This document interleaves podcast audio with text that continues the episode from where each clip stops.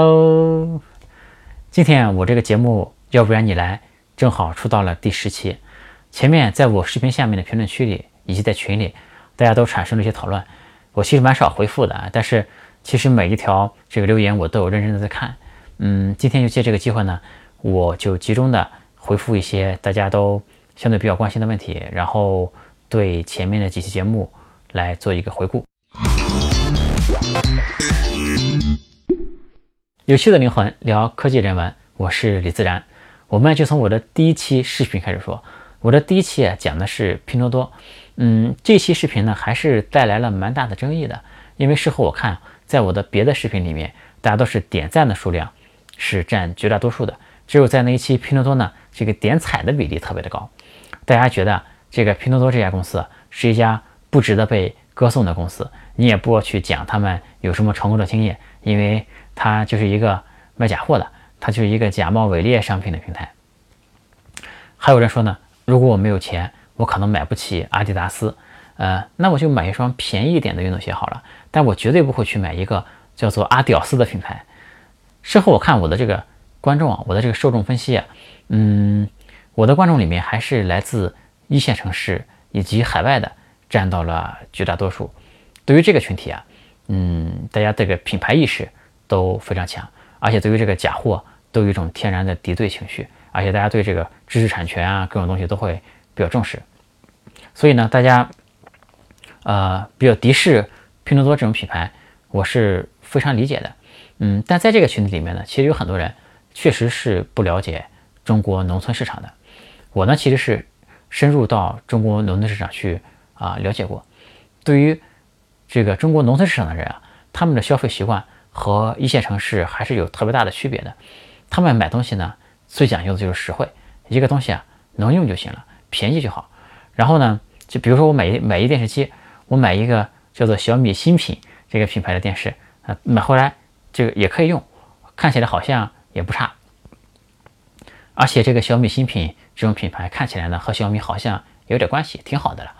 嗯，比如说这个康师傅、康帅傅吧，康师傅贵一点，但是康帅傅他们觉得也是个牌子嘛。那总比我买一个连康帅傅都不是的牌子要好很多吧？啊，他们的心理都是这样的。然后这个智能手机也是，智能手机前些年在农村市场，大家想买的就是大屏幕的手机。这个屏幕啊，只要大，大家就觉得有面子。至于这个手机什么牌子的呢？这个性能怎么样呢？其实，呃，都是没有那么在乎的。也就是说，这个假货的问题啊，其实在中国农村市场是一个。一直存在，存在了好长时间的一个问题。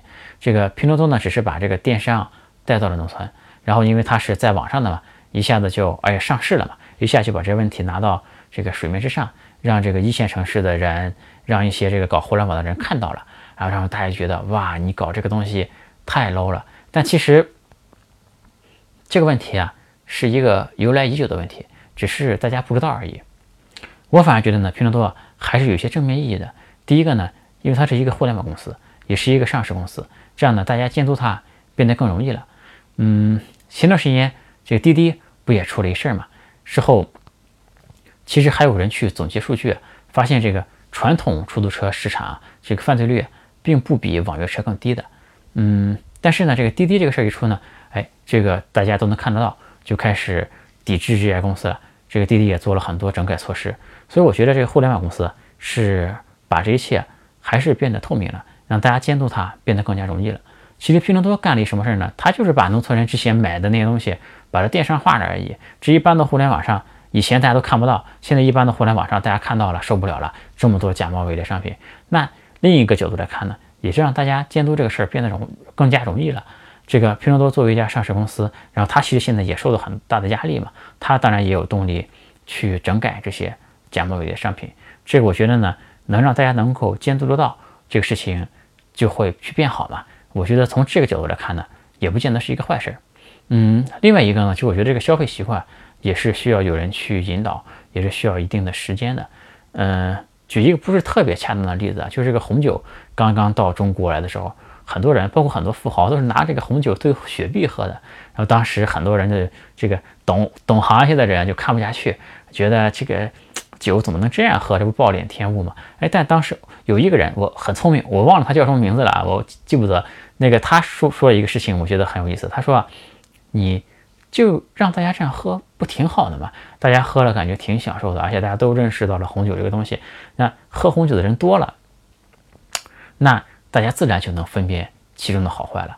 那你看到了今天，其实中国人懂红酒的人也蛮多的，这个也不见再看不见有人拿红酒兑雪碧喝了，起码这个现象已经非常非常少了，对吧？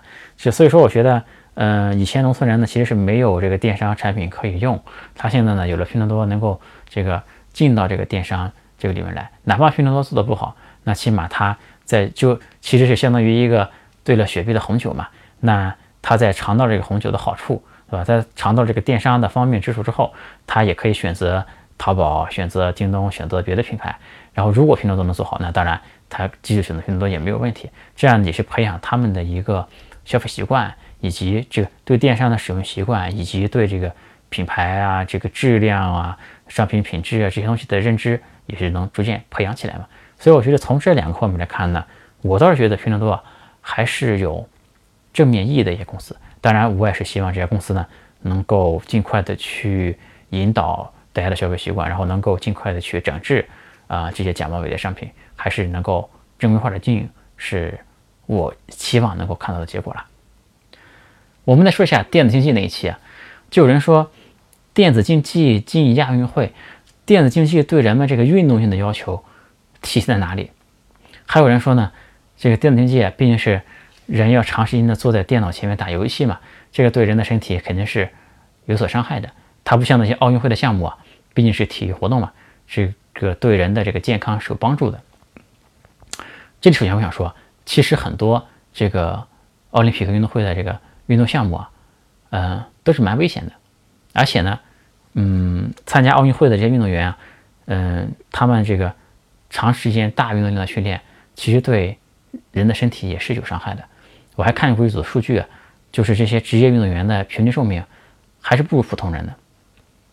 所以说，我觉得这个奥林匹克它从来不是以强身健体为目标的，奥林匹克追求的呢就是更高、更快、更强。从这个角度来看，我觉得电子竞技都是完全符合的。它对这个人的反应速度啊、技巧性的要求啊，都是完全符合的。而且呢，它是一种完全公平的竞技，甚至比很多体育竞技更加的公平。嗯，就是它也不需要裁判来评分，对吧？也杜绝了那个黑哨的问题等等。它就是完全是啊双方实力的一个真实体现。这个奥林匹克运动会啊。从传统上讲，当然是那种身体运动的项目才能够参加。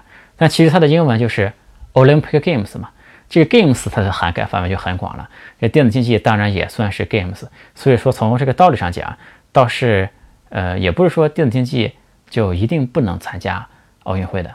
嗯，但是如果你是一个电竞的反对者的话，我觉得倒也不必太过担心了，因为电竞在我看来其实离奥运会还差得远着呢。因为它虽然进了亚运会，但这个亚运会的级别其实和奥运会是完全不在一个档次的。这个亚运会还是这个大国角力嘛，对吧？这个中国这个国力这么强，在亚洲这个话语权还是很大的。你像围棋，这只有中日韩，基本上只有中日韩玩的这种很比较小众的东西，都能推到亚运会上去。这个电竞项目，腾讯的这些游戏也也能推上去。这背后其实是中国国力的一个体现。当然。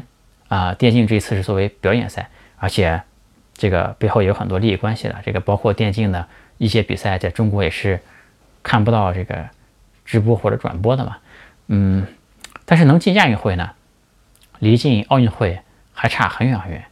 嗯，这个首先说电竞啊，究竟算不算是一个运动？这本身确实是有一些争议的。但是电竞为什么不能进奥运会呢？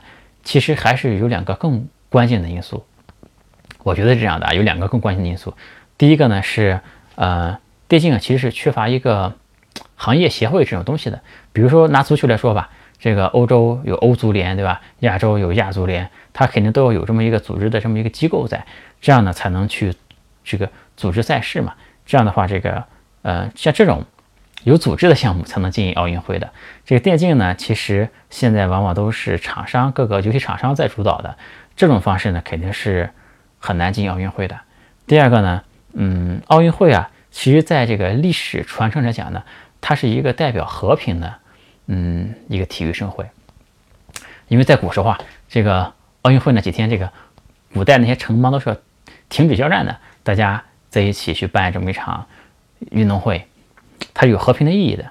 但电竞这些项目啊，你仔细想一想，虽然这个没什么暴力的画面，但是哪个游戏都少不了杀人的，就是在游戏里面难免打打杀杀的嘛。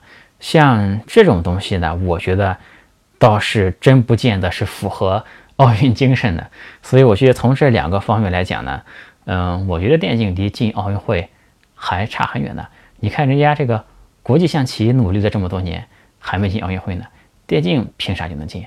嗯，那作为一个电竞爱好者呢，我倒是觉得呢，进不进也没关系了，反正电竞就独立于奥运会之外。自己发展，自己能有自己的比赛，有自己的节奏，我觉得也挺好的。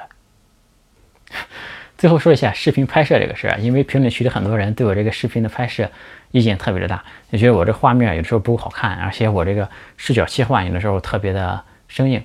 嗯，因为我毕竟干着一个创业公司嘛，这个视频拍摄呢只是副业，有的时候呢需要配合我的时间，比如说我只有半小时的时间，我就需要马上在这半小时内拍一段。那这时候如果让我随时扛着一台单反，那肯定不太现实的。我就有一个很简单的自拍杆，然后就用我的 iPhone 的这个前置摄像头自己拍自己。这个 iPhone 的前置摄像头大家懂的，能经得起 iPhone 的前置摄像头考验的都是真爱，对吧？嗯，这而且有的时候呢，我时间特别的零碎嘛，就拍一次都不见得能拍完，可能是拍两次，一次拍个十来分钟，然后把它拼在一起，这样的话偶尔就会显得特别的生硬。人类啊，在探索南极点的时候啊，其实是有两个团队。同时出发的一个呢是阿蒙森的团队，还有另外一支团队。嗯，最后呢，阿蒙森的团队是取得了胜利，作为人类首个到达南极点的探险队啊，名垂史册。嗯，我觉得这支团队能够成功啊，有一个很重要的因素，就是他给自己制定条纪律，就是每一天，不管出现任何情况，都往前前进三十公里，不管是天气好也好，天气坏也好，暴风雪也好，我每天都会走三十公里。而他竞争对手那个团队呢，就是天气好的时候，我可能走六十公里；那天气太差了，我就躲在帐篷里不出来了。我觉得这是阿蒙森最后能够取得胜利的最关键的一个因素。嗯，另外还有一个例子，就是中国网络作家的首富唐家三少，他呢是坚持每天写七千个字，然后呢坚持了十好几年。嗯，这里面包括他。四十度高烧的时候，甚至于结婚的时候，甚甚至于这个孩子出生的时候，他都坚持每天更新他的文章。嗯，我觉得这种持续输出能力是特别重要的。其实我这个人呢是特别随性一个人，之前很少强迫自己做什么事情。这个视频呢，其实我也从来没承诺过，嗯，周更。但其实我的视频出到第十期了嘛，前面都是每周都更新一次的。这事呢，其实并没有那么简单，因为大家可以看到很多专业做视频的团队做这种内容视频的，也就是每周才更新一次嘛。我这个只是兼职做的，其实有的时候时间特别晚了，有的时候也感觉挺累的。嗯，还有些时候呢，其实感觉自己这个没有什么准备，准备的也不充分。嗯，但我觉得持续输出是最重要的，即便准备没什么充分，以我之前的知识积累，总是能够把一个事情讲清楚嘛。然后，即便时间比较晚了。画面可能差一点，那我争取讲的好一点吧。反正我觉得会尽可能的坚持住这个，不管什么条件都能够按时把视频拍完。当然，这个拍视频这个事儿和创业一样，这也是一个嗯不断迭代一个过程。前面大家说的这个画面效果不好啊等等，这个我到后面也会逐渐的去改善它，争取越往后呢，这个内容和画面质量各种都能够越搞越好。今天和大家聊到这里吧。嗯，如果大家喜欢我的视频的话，呃，欢迎把我的视频推荐给你们的朋友，和他们一起分享，也让我增加一些粉丝。啊，屏幕上呢是我的微信和微博，大家可以来添加，也可以打开全拼的李自然点 com，上面也会有更多信息。那我们就下次再见，拜拜。